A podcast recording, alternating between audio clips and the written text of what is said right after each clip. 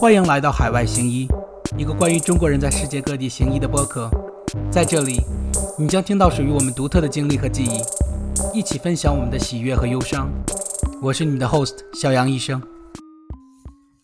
Hello，听众朋友们，大家好，欢迎来到新的一期海外行医的番外篇。啊，今天这一期呢，我们请到了一个我的非常的优秀的一个校友，也是我的一个非常好的一个朋友裴医生。嗯，那裴医生呢，跟我现在做的工作是一样，那都是在美国这边做 hospitalist。如果你对 hospitalist 这是个什么样的医生有疑问的话，欢迎回到我们第二期这个呃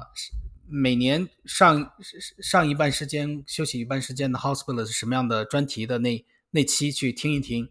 那么他跟我一样呢，都是美国这个医疗体系的中中流砥柱，我们都是主要的这个管病床的这个主治大夫。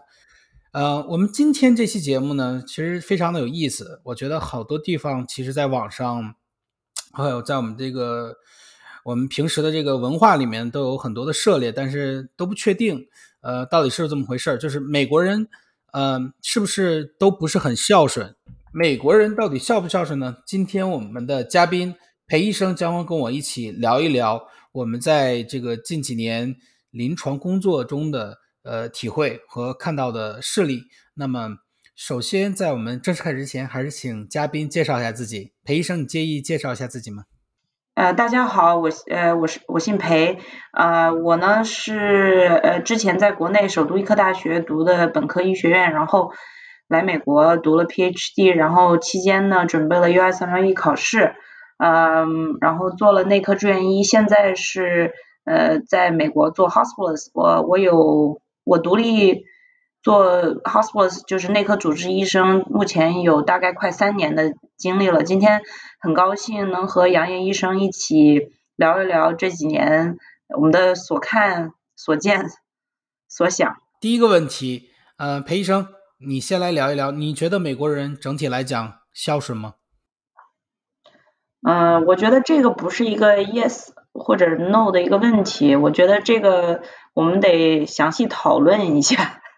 呃，就是呃，就是这么说吧，我在医院里面见过非常非常孝顺的美国子女，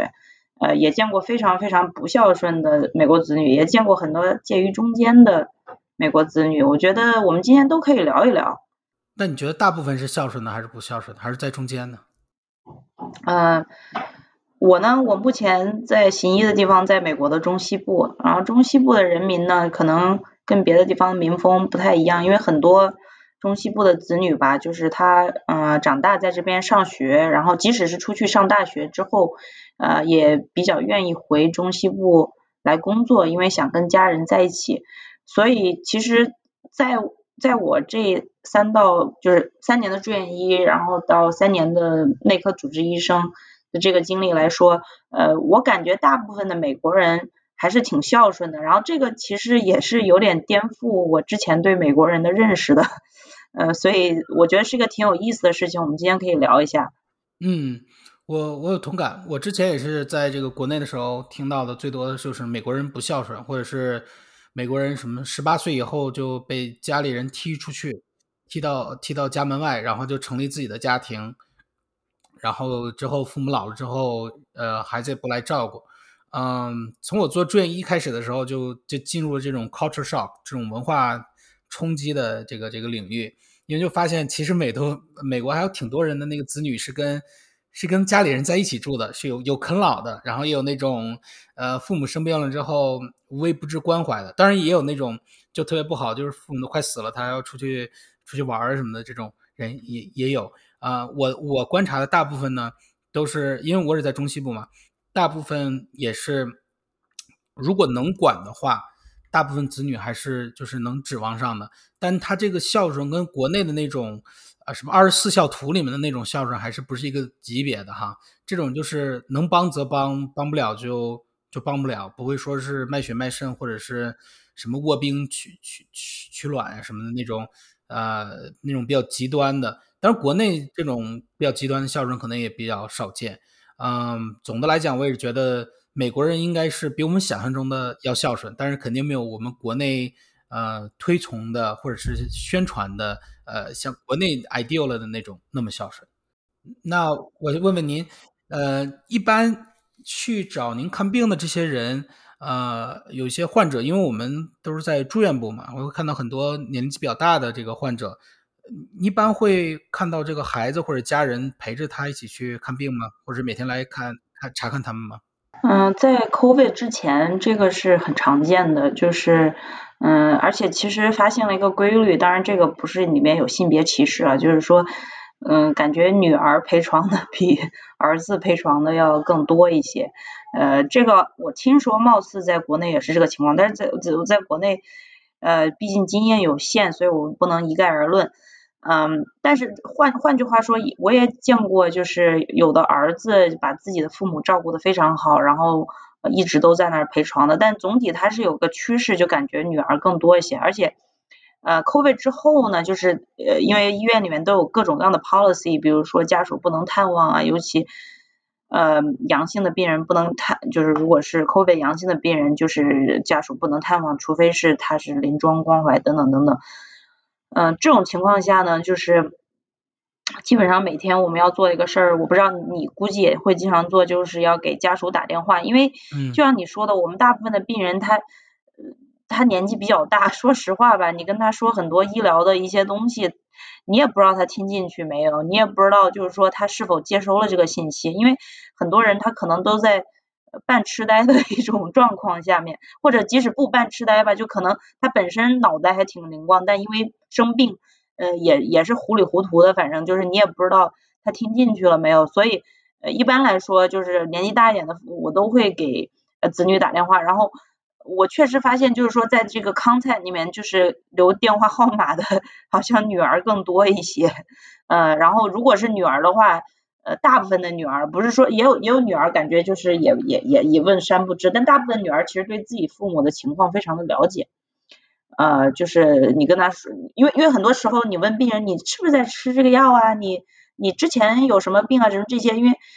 其实病人跟你说不清楚，尤其那个年纪的病人，但是。比如说你问家属的话，嗯，那那如果是女儿的话，大部分情况下就跟你说的还挺细的，就就很了解自己父母的状况，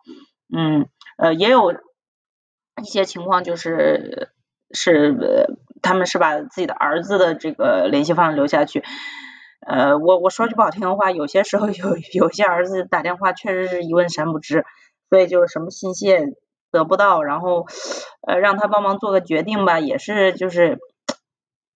就感觉他不是特别的投入，但是有些儿子就是也是特别的，就是对自己的父母特别的上心，就是你即使不给他打电话，他可能还打到护士站来让你给他打回去，这这种我也见到不少，对。所以，所以整体来讲，我觉得至少中西部的这个 culture 来讲，大部分的子女还是比较关心自己的父母的，就是跟我以前的想象很不一样。我以为就是他们把父母往养老院一扔，自己都不管了，但其实并不是这样。嗯，对我，我，我，我我也观察到了类似的这个现象，就是之前的话，我的体会就是我的体会，我的我的想法，之前比较无知的那个阶段的时候，想的就是老人过来了，然后。啊，他们就不管了，然后就可能在接出院，或者连出院都不管了，直接送到什么养老院之类的。那到这边工作了几年之后，也发现确实是很多的子女是蛮关心他的父母的，然后会让你经常的给去打电话。呃，之前在这个 COVID 这个新冠大流行之前的时候呢，我是不太愿意打电话，打电话比较少，因为因为我觉得都是成年人了嘛，大家学一学这个就是。我跟你说什么，你把这个话学学给自己的子女或者怎么样的，呃，有两个有两个问题，一是就是很多老年人他就有点老年痴呆，他记忆不太好，或者是他完全就是就理解不了那些东西，你可能要去跟一个成人打交道。那这里我我跟大家说一下，在美国干内科的一个巨大的问题啊，就是我选内科，我之所以选择内科没有选择儿科的最大原因就是我不想跟除了病人以外的人打交道。结果发现干了内科以后，好像经常要跟病人以外的人打交道，就是 那那老人就跟小孩一样，所以你要跟他的所谓他的监护人，就他的 power attorney，其实就是他的子女啊，他的什么配偶什么之类的，你还是要跟别人打交道，所以就是，嗯，挺幻灭的啊。当然回到这个话题，确实是你要经常给打电话去问。然后在 COVID 之前的时候，你经常能看到一打开门，然后病人的病床前围围绕了七七八八的好多个人，有什么邻居呀，嗯，有七大姑八大姨呀，还有子女是最常见，还有配偶，啊，所以还是蛮让我意外的。确实是我跟裴医生的这个理念，呃，观察的现象差不多，就是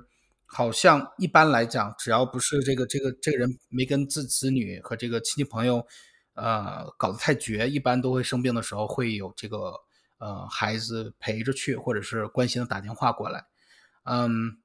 那从您的角度再继续问那个，嗯，裴医生啊，我们再再说一说这个美国特别有有意思的一个呃一个 syndrome，就一个病叫 California Daughter Syndrome，你你有没有听说过这个？这个 听说过，对。那你给我你给我们说一说这个这个 syndrome 主要是讲了怎么一回事儿？为什么会有这么一个名词呢？嗯，就是 这个，它是其实是讲的一种现象，就是嗯，比如说患者他有几个孩子吧，他有的孩子是跟自己住在同一个城市的，然后有的孩子呢是住在城市以外的，可能一年两年都不回来看一次。那这种情况下，反而这个就是住的远的这个孩子，他到最后这个病人快要去世的时候，是非常的 demanding，因为人他会他会跟医生说。哎，我我我我觉得我爸我妈挺好的呀，怎么就变成这样了？是你医生治不好，或者你护士护理不好，等等等等等。所以你在跟他谈那个 goals of care，我们这边就是就谈让他们放弃治疗的时候，就呃他们往往是就是阻碍力最大的，因为他们无法接受自己的父母变成现在这个样子。原因是因为其实他的父母可能在一年两年之内就是。他的身体是每况愈下的，其实就已经没有再见好了，但是他自己没有亲眼见到。呃，但是呢，我觉得他们可能内心也是有一种 guilty，也就是有一种负罪感在里面，但是他不知道给谁发泄，但他可能最后就发泄给医院。然后就是他们发现一个很有意思的现象，就是这些孩子大部分都住在加州，因为加 就是很这这这是针对至少中西部的病人是这样，就是说孩子住的比较远。比如说像加州啊这种有比较大城市的地方，嗯，我不知道你你你的理解是不是这样？因为我确实身边有几个病人是比较相似的情况，然后呃他们的子女就是住在加州，或者说你们有一一到两个子女住在加州，那其他的 family member 其实他们是非常的 up to date，这个病人情况其实很不好了，而且很不好很长时间了，再下治下去并没有意义，还不如让。病人就是舒舒服服的走，但是就是说离这个很远的这个亲戚，就是平时呃不闻不问的这个子女，呃，然后到最后一刻非常非常的 demanding，呃，就是对医院也好，还是对医生也好，就是你得把我爸给治活了，你得把我妈给救活了，我不管，我就要我爸，我就要我妈，嗯，我不知道你你你有没有类似的这个经历。有有这种人，就是那种啊，说的好听一点，其实就是他对现实产生了一种呃幻觉。他的幻觉就是他他对现实的那个评估一直停留在几年前或者是几十年前，他在他上一时刻对父母的那个印象里面啊。这个 California Daughter Syndrome 就叫做呃加州有个女儿综合征，什么意思呢？就说这个。美国的文化很有意思。加州一般都是吸引什么样的人呢？加州有相当一部分这些外来迁迁入过去的加州的人啊，其实都是，呃，都是喜欢加州那种自由奔放，啊，喜欢那种嬉皮士，或者是就是那种加州特有的那种氛围。他们可能会这个这个千千里迢迢的从中西部啊，从东海岸啊，从什么呃南部啊什么之类的，然后去到加州。然后那些人呢，都是比较向往自由啊，向往这些新的这个呃 liberalism 之类的。然后他们就会跟原生家庭呢就会产生一定的距离，然后渐渐的呢就不太往来了。那这种人呢，呃，最大的问题是什么呢？最大问题就是他不总去看自己的父母，他不总去这个观察自己的父母。就像裴医生刚才说的，好几年都不看，然后他爸妈可能身体越来越差，他也不知道。然后直到有一天他妈妈不行了。然后我们这边医生呢，又又必须要把所有家属都通知到，然后不不一定所有家属通知到，但是可能就通知到他了。然后这个这个女儿可能或者是呃儿子呀，就在加州，就加州其实泛指啊，可能在任何一个州，就是很久都没有联系了，我们打过去电话，跟我说啊，怎么还能这样？那个那个这个好好的人怎么怎么进来到你们医院就死了什么之类的？啊，可能就是会要死了什么之类的。啊，其实就是说 California Adult Syndrome，想说的就是一类人，就是他平时不关心父母，然后最后的时候呢，他反而会提出一些很多这个超出实际情况的这个这个需求。那这种人其实是最最 challenging、最有挑战性的。呃，我就遇到过这么一个病人，他的啊。他的女儿是呃，就加州的，特别有意思，还也也是加州的。然后我跟他说，这个病人有了一个特别严重的这么一个一个中风嘛，我跟他说，这个病人可能活不下去了，你你们家里人来看一看吧。嗯，就是我我这点跟国内那帮医生比较像啊，就是如果病人快不行的话，你就必须给我 physical show up。必须过来看，因为因为我知道他不过来看的话，他永远都会就脑子里只是之前的音容样貌。有些时候你就让他看到病人是什么样，亲身看到了才才会那什么。然后病人飞过来了，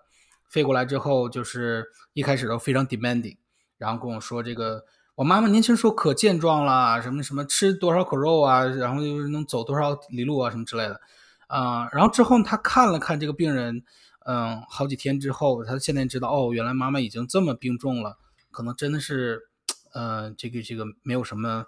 呃可可救治的了。然后我们最后就选择了这个 hospice，就是我们这个安呃姑息治疗。然后就是这个相当于是非常平静的走完了他的一生。那么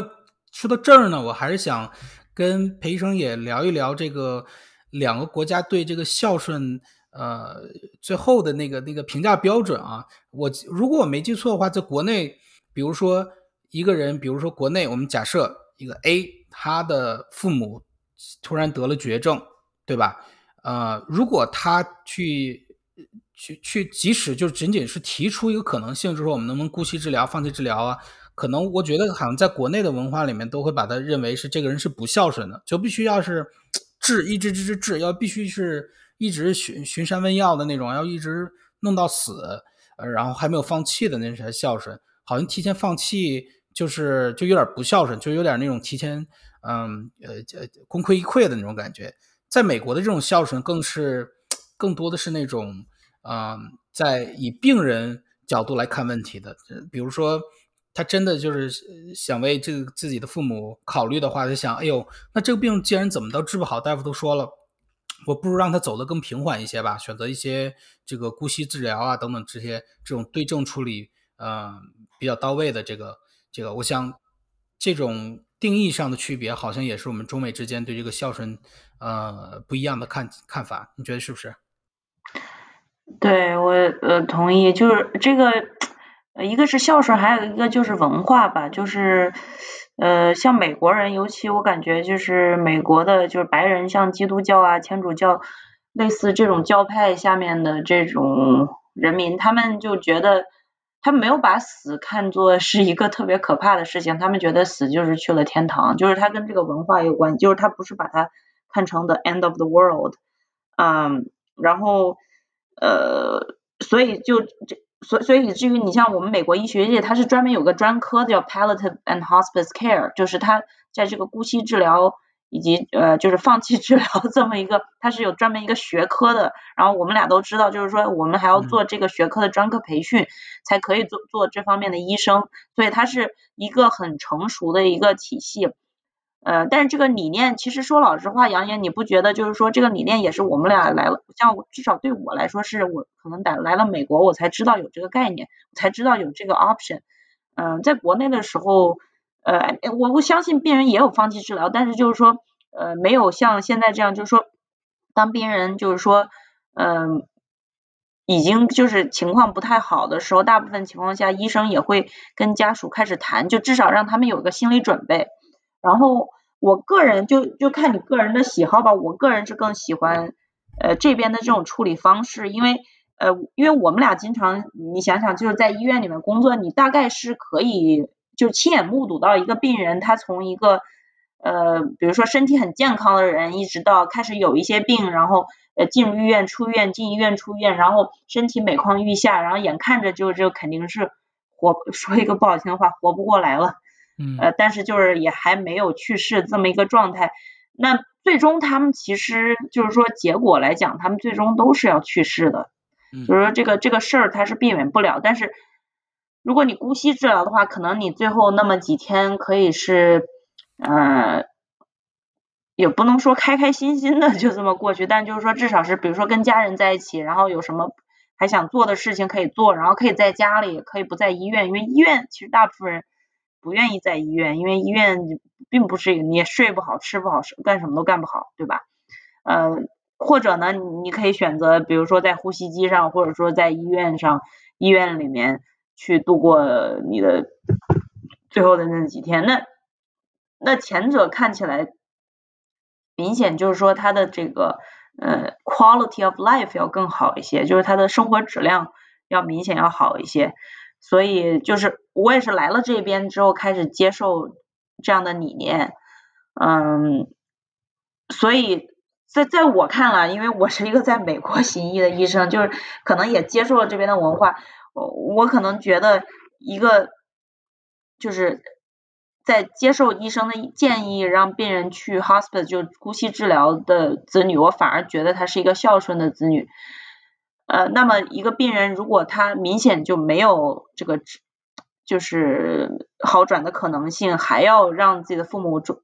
做这做那，就目的是为了只是延延续这个躯体的这个生命，这个子子女，我反而觉得他可能不是一个孝顺的子女，就是可能想法会变，但是但是你知道他们的 intention 并不是这样，嗯，我我帮你总结一下吧，就是最大的区别就是这边的话。美国的文化会认为，该放弃的时候选择放弃是一种勇气，是一件很好的事儿。然后我跟我病人经常说，就像一个电影一样，你因为我们都看过那种虎头蛇尾的电影嘛。我说这电影就是马上就要就要到时间了，不管你喜欢不喜欢或者怎么样，它马上都要有结尾了。你可以你可以就一直就即兴表演，表演到结尾，然后该怎么样怎么样。你也可以非常好的规划，给它非常好的有一个结局的这么一个结尾。就要你你就就相当于我们需要选择一些姑息啊，或者是这种临终关怀之类的。嗯，我觉得病人一般都可以理解。在国内的话，呃，一是文化不一样，二其实他也是，我觉得很多人他他接受不了，就是人必有一死。你看我们文化里面都是什么万寿无疆啊，万岁万岁万万岁啊，就是包括到近代都是这样，对吧？其实就是他文化里他接受不了人必有必死的这么一个概念。你看美国都是什么？美国都是什么？呃，什么 over my dead body 啊，什么 my last breath 什么之类的，他非常明确的，就文化里面这俗语啊，他都有这个知道我必有一死，但是即使我死，就是他说的永远都是什么，在我死之前怎么怎么样或者之类的，他从来没有说把自己想成 immortal 的，呃，或那种永垂不朽的那种，嗯，我觉得这也是文化上就是挺不一样的一点，嗯，我们再继续谈一谈这个对于孝顺的这个这个两国之间理念不一样啊，在国内的话呢。如果比如说子女带着老人去看病，然后老人突然发，然后那医生突然发现，哎呦，这个人可能有个什么癌症，比如说胃癌什么之类的，他他一般那个诊断说明书上都不是不会只写胃癌，对吧？他都写什么 VCA，什么什么呃什么肺 CA，就是那 CA 就是癌症的那个 cancer 那个那个缩写，然后会可能会偷偷跟子女说，然后国内还会出现这个我们的文化还出现很多这种，比如说。医生知道，子女知道，就是老人不知道，大家一起瞒着老人，这么的这么一个一个一样的一个情况。然后最后呢，如果这件事被其他的亲戚朋友知道之后，大家都觉得，哎，这个儿子可能很孝顺，就是怕老人承受不了。嗯，裴医生，你在这边有看到过类似的这种现象吗？嗯，在美国法律规定，你必须要让病人知道，就是说，所以目前来讲没有出现这个情况，因为因为。因为这边还，而且尤其是相反，所以你在哪边工作一定要懂哪边的法律。其实，在美国的话，你是先要病人一定要有知情权，所以你必须要让病人知道。而且，呃，你像按按我们中国的文化，我就觉得，如果病人知道的话，呃，那那我是不是他肯定会让自己的父呃父母知道，肯定会让自己的子女知道，肯定会让自己的亲戚呃 whoever is in the room 知道。但是，但其实情况不是这样，就是其实你。你要跟这个病人以外的人去，就是讨论这个病人的信息的时候，你是要问这个病人 permission 的，就是你是需要这个病人允许的。我自己是有这个经历的，因为我自己有带我父母去看病，然后之前他们需要让我父母签署一个，就他同意让我帮他翻译或者帮他什么呃，就是就是跟他跟他就是一起去 share 这个 medical information 的这么一个 form，就是我不能随随便便，就医生不能随随便便就跟我去聊我父母的事情，嗯，是这样子。嗯，而而且这边是犯法的，主要是我我碰到过一个病人，呃，一个病人的家属是他儿子，好像是，呃，跟我说能不能这个诊断不告诉他，说怕吓到他，嗯，我当时就跟他非常明确的说了，我说这个我不能那么做，首先我服务的病人是他，不是你，我告诉你是 courtesy，是你的 privilege，然后是他让我告诉你，我才能告诉你的。呃，我跟你之间没有关系。其次呢，就是我必须要告诉他，因为他有这个民事能力，他就是能懂这是怎么回事。我不告诉他会犯犯法，我觉得这是很重要的一点。那国内之所以这么做呢，其实是因为国内这个我觉得法制上还是没有跟得上。我我觉得人活一辈子啊，就是被人，尤其是就是长大就是被人忽悠一辈子那种人，嗯，我觉得死个明白还是挺挺挺难得的一件事。你不能临死都被人忽悠吧？啊，或者是被自己家里人怎么样？我觉得这个人总有总有一个时刻，他要知道这个世界的真相，而不是一直活在幻想里面，就是活在那种呃 VR 的世界里面。嗯，所以我觉得国内其实将来如果继续发展这个伦理的话，也应该呃渐渐的杜绝这种对病人隐瞒诊断。呃，他接受不了，可能是可能会有一些人接受不了，因为我们的文化就接受不了自己会死。然后我们是无神论嘛，然后可能会觉得这就是终点了，但那不是说你撒谎的理由，而且我觉得这这个很大一个程度上也是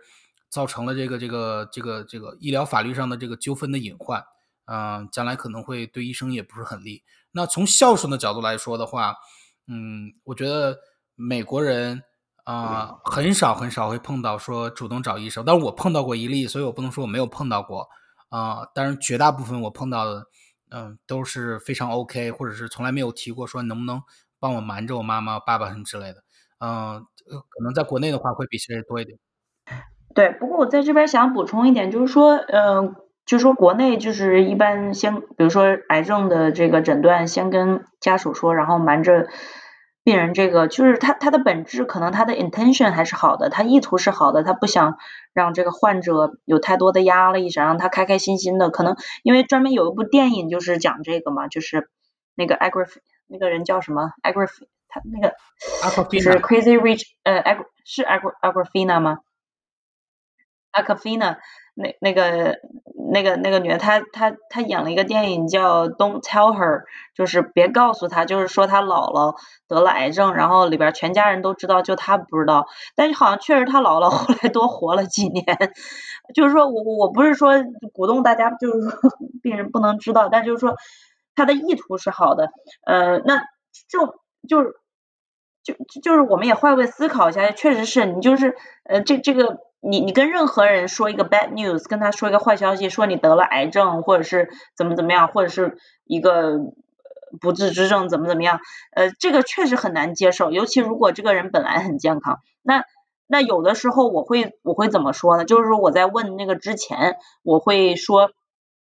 呃，我想跟你讨论一下，比如说我想跟你讨论一下那天的活检的结果，呃，你是想一个人听呢，还是说你你要不要你的 family 跟你一起？呃，我们可以一起聊，呃，就是因为有的病人你能明显看到他是就是很很很焦虑，很就是 比较容易担心的那种。那那我有的时候会给他这个 option，那那那个时候他们会比如说让自己老婆过来啊，或者老公过来，或者是怎么样过来，我们会开一个 family meeting，然后我们再一点一点的呃跟他说，哎，我们。你来这儿，我们都做了什么？然后，呃，这个，比如说我们做了一个 CT，我们做了个活检，然后活活检 CT 都发现了什么？然后就是说，嗯，如果他需要就别的家属加入的话，提前问一下，这个效果会确实好一些。因为因为有有一有一个什么可能性呢？就是说碰到这种这种很焦虑的病人，如果你就不红呃不分不分青红皂白就跟他们说了，然后也没问你要不要。就是说，让别人跟你，就是让你的家人跟你一起，我们来聊这个事情。呃，有可能他比如说就崩溃大哭，然后就很崩溃，然后，然后，然后他跟他家人抱怨，然后他的家人就抱怨你，有这种情况，呃，这这种情况也也出现过，所以，嗯，就是你如果既想保护这个病人的隐私隐私，但又想让这个病人接收这个消息，接收的就是说更相对，呃。更舒服一点的话，那呃就是你可以去提前 offer 他说你要不要让你的家人过来，或者是你要不要你的家人在电话上，有的时候我们会拨电话，然后电话免提，就是呃因为因为我不知道你有没有悟出这一点，就是我们做的工作其实说实话还是比较呃怎么说呢，可以是一个比较危险的工作，因为你稍微要是没交流好的话，可能就惹上官司，一般也没有，杨岩，所以说。呃，这个 这个也是其中的一个方法吧，就是我发现，就是说，呃，在病人允许的情况下，你跟他的家属交流的越多，呃，这个可能也是也是保护你，也是保护病人。嗯，我觉得这点非常好，就是问问他想怎么样。嗯，那么我们再说一说这个关于美国人孝顺的另一个这个层面。呃，在国内的话，我们一谈到这个说这个人孝不孝顺，其实。我们还还有一个方面看他的很主要就是他养有没有养自己的这个这个父母，就是说给没有给养老送终啊，呃，经常陪伴啊，或者是给他钱花带他看病啊什么之类的。嗯，裴医生，你这点怎么看？美国人是对养老有真呃对这个孝顺有养老这方面的这个定义吗？呃，养老这个我觉得这一部分我觉得跟国内还是非常非常不一样的。这个我们可以。呃，分分分分几个小问题来聊一下。首先，我们就聊经济上啊。呃，经济上，我觉得就是甭管是有钱的没钱的，大部分呢，我觉得就是父母跟子女的。呃，就是财产分得非常清，这这个是我的感觉。嗯，怎怎么说呢？就是说，大部分的美国家庭，我当然肯定少数的就不一样的，这这个我们都不说，我们说的是大部分啊，就大部分的美美国家庭，我们就说有钱的家庭吧。那有钱的家庭就是父母再有钱，但是子女要买房子要结婚还是，但结婚不是结婚是女方出钱，但是比如说要自己买房子啊什么的，还是就是父母不会给你买房子。就让你去住他给你买的房子，你还是他是期待你自己有工作，然后自己挣钱自己花，嗯，他自己父母自己可以住很大很豪华的房子，但是呃可以你自己的孩子自己的儿子结婚可以租房子这种事情是很常见的，就是他不指望就是说要帮你买房子啊，或者是呃供供你生活呀，但是相反过来就是父母他们在老了之后，他的很大的很大。一部分财政花销也是归于社会和自己年轻时候的积累，因为我们年轻的时候就要开始攒养老金嘛，然后你的养老金大概是六十五岁之后开始取，所以大部分的中产阶级呃的这种父母，他们老了之后都是在用年轻时候攒的养老金，然后如果他们走不动的话，很多人会去养老院，然后养老院也是分好多级别的，有那种那种。Assistant living facility，assistant living facility 其实它就是老年公寓，也就是说这个老人吧，就是呃，其实就是除了不用自己做饭，呃，或者有一些就是生活上的事情不用自己做，其实他还是比较独立的。嗯。然后再进一步，如果这个老人连就是呃连下个床都麻烦的话，就要去这种像这种 skilled nursing facility，就是那那那种就是。长期住的那种养老院，那里面有护士，然后比如说你要上个厕所啊，或者要吃要吃东西啊，或者什么这那，可能都是需要护士去给你伺候的，就是他他的那个依赖性要更强一些。然后，但是这些的花销是在于是怎么弄呢？其实呃，花销一部分是自己的钱，呃，一部分呢就是像像 assisted living facility 一般是自己的钱。然后像这种 skill nursing facility，有的时候保险公司是会报，有的公司是不会。如果说如果说你就是完全没有钱，一般来说，呃，他们是会申请一个福利叫 Medicaid，就 Medicaid 就是说你是真穷，你是你是真的很穷，那你是有这个免费的 Medicaid 的医疗，好像貌似 Medicaid 会呃。也也会给你去这种长期的这种养老院的这种 benefit，呃，这个这个细节我不太清楚，但大概是这么一个情况。所以总结一下，裴医生想说的就是，美国人觉不觉得，呃，对孝顺的定义就是我要给你养老。当然，当然，裴医生刚才说的一点非常好，就是付出和这个回报是对等的嘛。呃，美国人也在他的文化里面也不觉得年轻的时候父母会有义务去帮儿子去，呃，攒娶媳妇的钱，攒什么首付。嗯，呃，什么攒这个娶媳妇的房子，什么结婚的房子，什么之类的，他也不觉得有这个义务，就是钱上分的是很清的。嗯，他养老很大一部分变成社会养老了，他有这种 Medicare、Medicare 这种社会的养老的，呃，或者医疗的保险，然后还有一些什么 Long-term care insurance 什么之类，像这个华盛顿州会有这样的一个保险在里面。啊，当然了，最后如果你有退休金账户的话，你就取出退休金也会会过得会稍微更好一点。嗯，我觉得还有一点就是美国人和中国人最大的区最孝顺最大的区别就是这个啊，其实国内它更像是一种呃，你记记记不记得国内有一个俗语叫养儿防老，听没听说过？嗯，对，是这样子，就是呃，因为我我觉得国内的养老它是寄托于家庭，那古时候一般都是这样，你想想四世同堂不就讲的这个？其实我觉得是一个非常美好的事情，但是。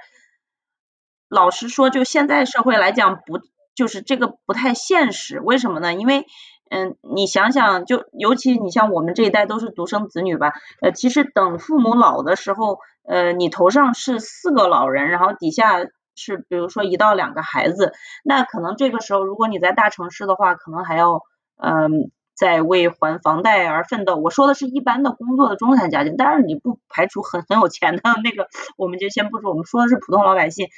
所以这个如果是这个经济压力，咱们就且不说经济压力，如果就是等父母老了，你得老陪他去医院，或者他在家里面，你需要二十四小时七就七天去伺候，那你不可能不去上班，对不对？然后，那你上班的话，你这些钱，呃，除了养小孩，除了还房贷之外，其实你没有太多钱去去去帮助，就是老人去养老。呃，所以所以普通的家庭来讲，我觉得这个负担还是比较大的。当然，这个话说回来啊，就是说美国它提供的这个保障，它也是一个基本的保障。就是说，嗯，就是说，如果你光依赖美国的保障，你可以活，但是 你活得好不好，这个也也也也也不是说就活得有多好。呃，你你知道我说意思吧？就是说你不会无家可归，但是但是你不一定就会活得很好。对，呃，如果你想活得很好的话，一般你年轻时候还要攒点钱。呃，我觉得肯定不排除有一些子女混得很好的，就是说，呃，就经济比较独立的，给自己的父母老了之后给自己父母钱的，我觉得这种情况肯定有。但是就是说，呃呃，就是说普，就是大部大部分人来讲，我觉得这个可能可能做不到。而因为它就文化上就是典型的不一样，国内相当于把这个养老的压力最后转接到了这个家庭里面。美国就是有社会养老，我觉得这是最本质的。还有一个本质的就是，我觉得美国人对这种经济上特别依赖的这种，其实是文化上他是不太认可这种。比如说，美国有一个词叫 trust fund baby，就是说这个人生下来的时候就有一个 trust fund，有个信托基金，然后他父母就给他一路支付学费啊，什么吃穿不用愁，不用找工作什么的。在国内可能觉得，嗯，啃老嘛很正常，或者啃老，国内也不是觉得很好啊，但是说。如果说父母攒钱买个房子什么，觉得很正常的一件事儿，在这边的话，如果说出去，我觉得可能会更多的是得到这个美国人的这种鄙夷，可能是这边觉得是更丢脸的一件事儿。对，这边就是说，其实呃，小孩就是说成年的小孩也有跟父母住的，但是感觉舆论上就会觉得你怎么还跟父母住，就有点丢人。的那个就是他舆论上有有这种压力，就所以大部分的孩子还是会自己搬出去租房子住，只要他呃只要他有工作。但是其实就是说他们要是没有钱，需要回去跟父母住，大部分父母也不会排斥。对，而还有的还会象征性的收一下租金什么之类的。我在网上看到过类似的文章。呃，所以说权利和义务都是相对应，对吧？呃，国内的权利就是什么？就是你在孩子年轻的时候得到了父母。呃，加倍的爱，加倍的金钱上的补助，那你出来混总要还的，你老的时候就要给父母提供同样的保障，所以这是养儿防老这个这个 social contract 这个来来历。美国就是年轻的时候呢，我也不需要给你怎么样，我们一开始就分了门清，我可以在我这边挣很多钱，我儿子如果混得不好的话，他应该自己去混，呃，instead of 就是我一边在不停的给填这个无底洞。啊，我给你讲一个特别有意思的事情，我当时住院医的时候，attending 是一个 ICU 的一个 attending，呃，是一个重症的医生，非常有钱，呃，住了一个大别墅，然后就他每天跟我抱抱怨，就是说自己的女儿，呃，找不到工作，然后睡在他们家的那个地下室里面，然后我当时在想，哎，他找不到工作，你这么有关系，你就给他找一个工作，或者是你就给他钱不就好了吗？然后。我没好意思问，但是我明明显的感觉到他是非常的不愿意，呃，自己的女儿找不到工作，然后住到自己的地下室里面，啊，他是非常觉得这件事其实是比较丢脸的一件事儿，嗯，当然了，他岁数挺大了，我感觉就是他从来就是没有指望着自己的呃儿女去养他，我觉得大部分美国人都是觉得。子女只要能记着他们，就是常回家看看就已经很满足了。而与其呃，而不是那种就是经济上一直会有援助，或者是那种呃经常会肉体上来过来帮忙呃干活什么之类的。对，我觉得呃，我对，我想补充一点，就是说，嗯呃，就是养儿防老这个事儿，就是说，其实在美国，呃，不是说这个词就完全用不上，我觉得也是适用于大部分情况，只不过这个就是说经济上的养儿防老，可能这个在美国。并不是很常见，但是精神上的 养儿防老在美国还是大部分是可以实现的。就是说，嗯，因为因为即使是住在养老院的这个呃老头老太太，他呃逢那个子子女住在附近，然后能经常过来看一下。呃，说白了，其实说个不好听的话，其实就跟小孩去托儿所，但是有妈的孩子和没妈的孩子，感觉那个待遇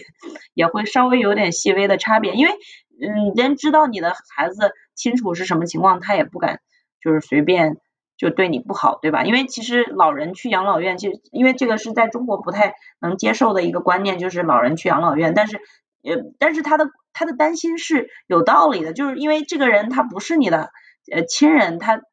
就是护士啊，或者是那边的人，他不是你的亲人，你也不知道他会不会对你好，对吧？因为他不可能想，就是因为照顾老人比照顾小孩可能还要呃。更更加的累，而且不管累不说，而且精神上要承受更大的压力，所以，嗯，所以如果不是你的亲人的话，很很有可能不一定对你好，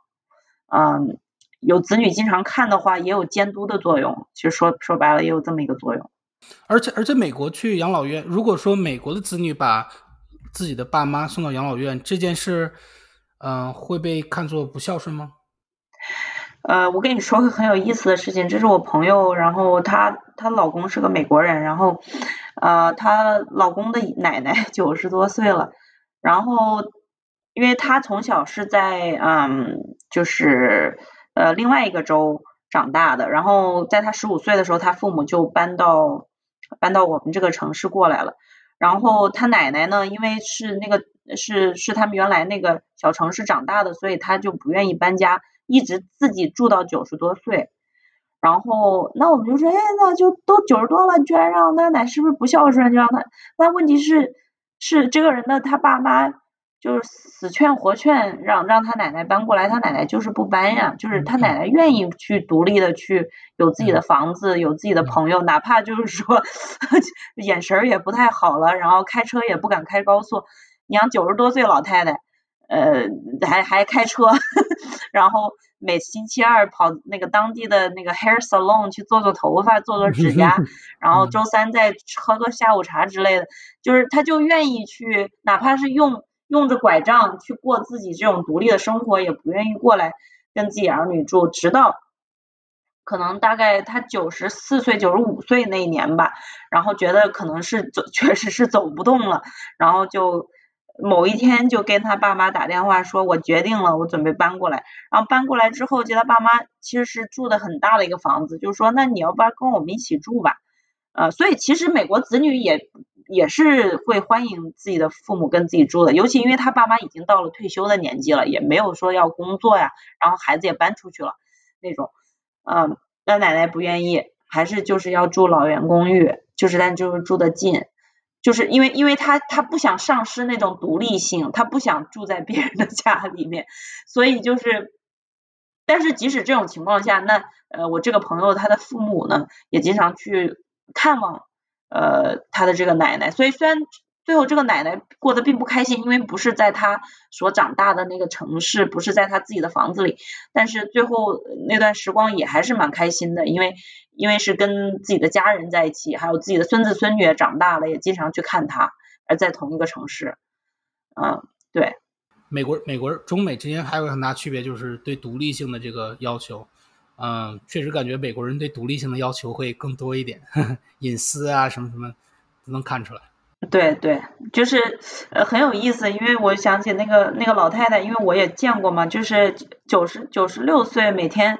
起来还是要化妆的，就是头发要弄一弄，然后要涂个口红。然后要戴个戒指，戴个耳环，这样子，就是她即使是活到最后走不动的这个年龄，她每天对自己的仪表都非常的在乎，所以就是呃，他们就是就是他们更喜欢活自己吧，就是总结一点，就是美国人更愿意为自己而活，然后国内的可能就是更多是必为彼此付出那种啊，为别人而活。对我甚至有的时候觉得，就是美国人的这个关系里面，他包括就是父母。和子女的这个关系里面，他可能没有一个概念，或者是夫妻之间就没有一个概念叫牺牲，就是我为你牺牲了什么什么，就这个，在我觉得在我们中国人的这个亲密关系中是一个非常常见的事情。就我觉得，呃，我为我的父母牺牲这些，或者我的就更多是比如说我的父母为我牺牲这些，然后我为我的老公牺牲这些，或者是呃，就就我们会觉得这种牺牲是很正常，但是在美国人来讲。呃，我为你去牺牲我自己的 幸福这个事儿，不是，就是它不是一个大众对你的一种期待，所以大部分人活的还是比较自我的，即使在这种亲密的关系里面。嗯，那我们说了这么多，总结一下吧。呃，美国人和中国人孝顺相同和不一样的地方是什么呢？相同就是大家都希望得到这种精神上。呃，经常的这种打招呼啊，来查看呀，呃，得到这个亲情的关心。我觉得不一样的地方就是在他这个期望不一样。呃，美国人的期望就是说，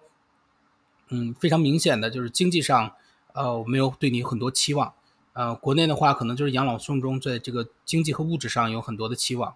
然后，嗯，还有一个不一样的地方就是美国很看重这个独立性，比如说，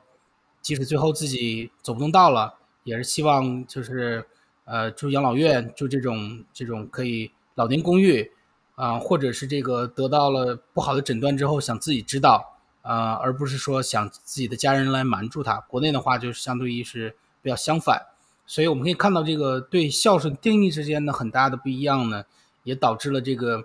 可能在我们的眼里美国人不是很孝顺，可是其实如果接受他这个定义的话，你会觉得美国人其实孝顺的话会会。比例其实比想象中要多很多的。那我们说了这么多这个孝顺正面的这个嗯这个例子，我们来说一说，在生活中我们有碰到过，比如说我们在工作里面碰到美国人特别不孝顺，就是无论以中国观点还是美国观点，呃这个标准来衡量的话，都不不孝顺的这种这种例子，裴医生有没有遇到过类似的？对，不孝顺的其实最常见就是你老电话找不到人呗，你没有碰见过吗？就是。就是其实你的这个病人已经重了，病得很重了，你想跟家属讨论，因为病人这个时候也丧失，就是他他已经没有判断能力了。你其实你需要跟家属去沟通这个病人的情况，但是就是经常打电话，要么是打不通，要么就是进 voicemail，然后可能一个星期你能接通一次，呃，所以这这种情况下就是就是明显的就是很不孝顺呗，啊，这这种情况是遇到过的。呃，你遇到过吗？在那个，这个是你遇到最不孝顺的？你你有没有遇到过更不孝顺的？啊，没有，没有，这个是更常见的吧？我想想，我觉得更不孝顺的肯定肯定也有，但是其实应该说更不孝顺的是，就这种不叫更不孝顺，就是很奇怪的这种情况，就是比如说我有一个病人，他到死的时候，他都不让我跟他女儿联系，因为他已经跟他女儿十年没联系了，然后。后来是通过他的一个朋友，然后又那个朋友通过 Facebook，然后 找到他女儿，然后让他女儿过来。他女儿可能二十年都没有见到他。嗯。所以，但是不过在这个病人死了之死之前见了一面。所以我不知道这种叫不叫不孝顺，但是我也不知道他们之间到底发生了什么，就为什么这个这就仇恨到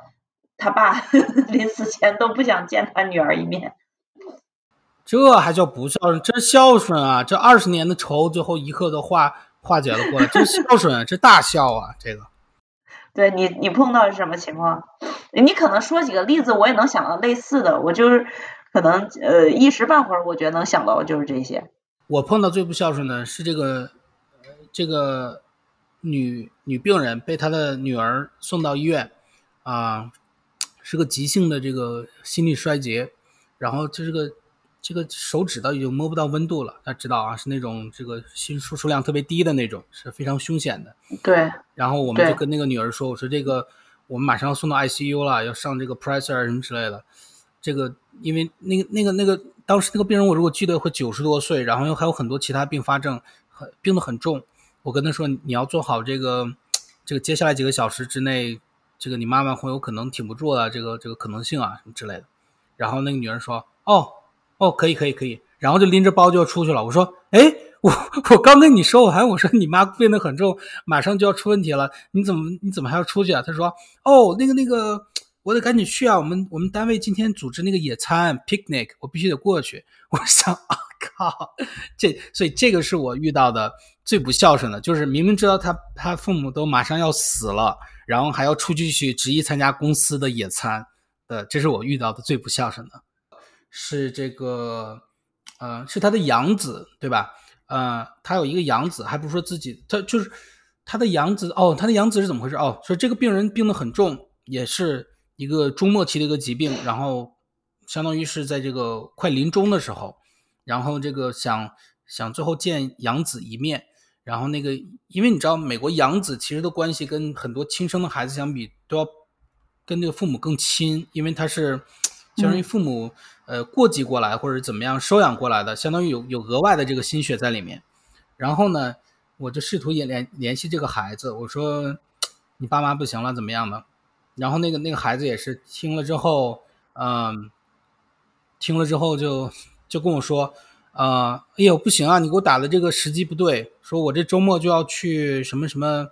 去哪个 cruise 去坐游游轮要出去玩了，嗯。你能不能让他挺一挺，挺到我周一回来之后，我再过来看他？我当时心想，我靠，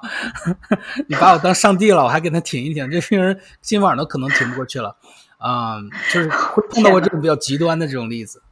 嗯，那你你这些情况都比较极端，我目前还没有，我目前就是呃，唯一遇到就是说，已经跟他很久之前就说这个病人肯定就不太行了，然后可能就是。可能去世就那么几一两天，但是死活打电话接不着，找不着人，就这种情况，我觉得是已经是一比较不孝顺的情况了。就就尤其是之前你我已经跟你说过，就说随时这个病人呃就可能非常凶险，就可能会死掉。我还遇到过那种，就是那种呃，你你打你好不容易打通电话了，你跟他说了这个事情的原委，然后他会。啊，他跟你说，你不要再给我打电话了，我不想听任何关于这个的事情。我碰到过这种，然后我还碰到过那种，嗯，我也不需要他怎么样，不需要他出钱出力啊，或怎么样，就需要他过来签个文书什么的，就是死活不过来签的。啊，也也有碰到过这种，感觉美国的这个关系也是挺极端的，就是经常有那种父母和子女闹得特别掰的，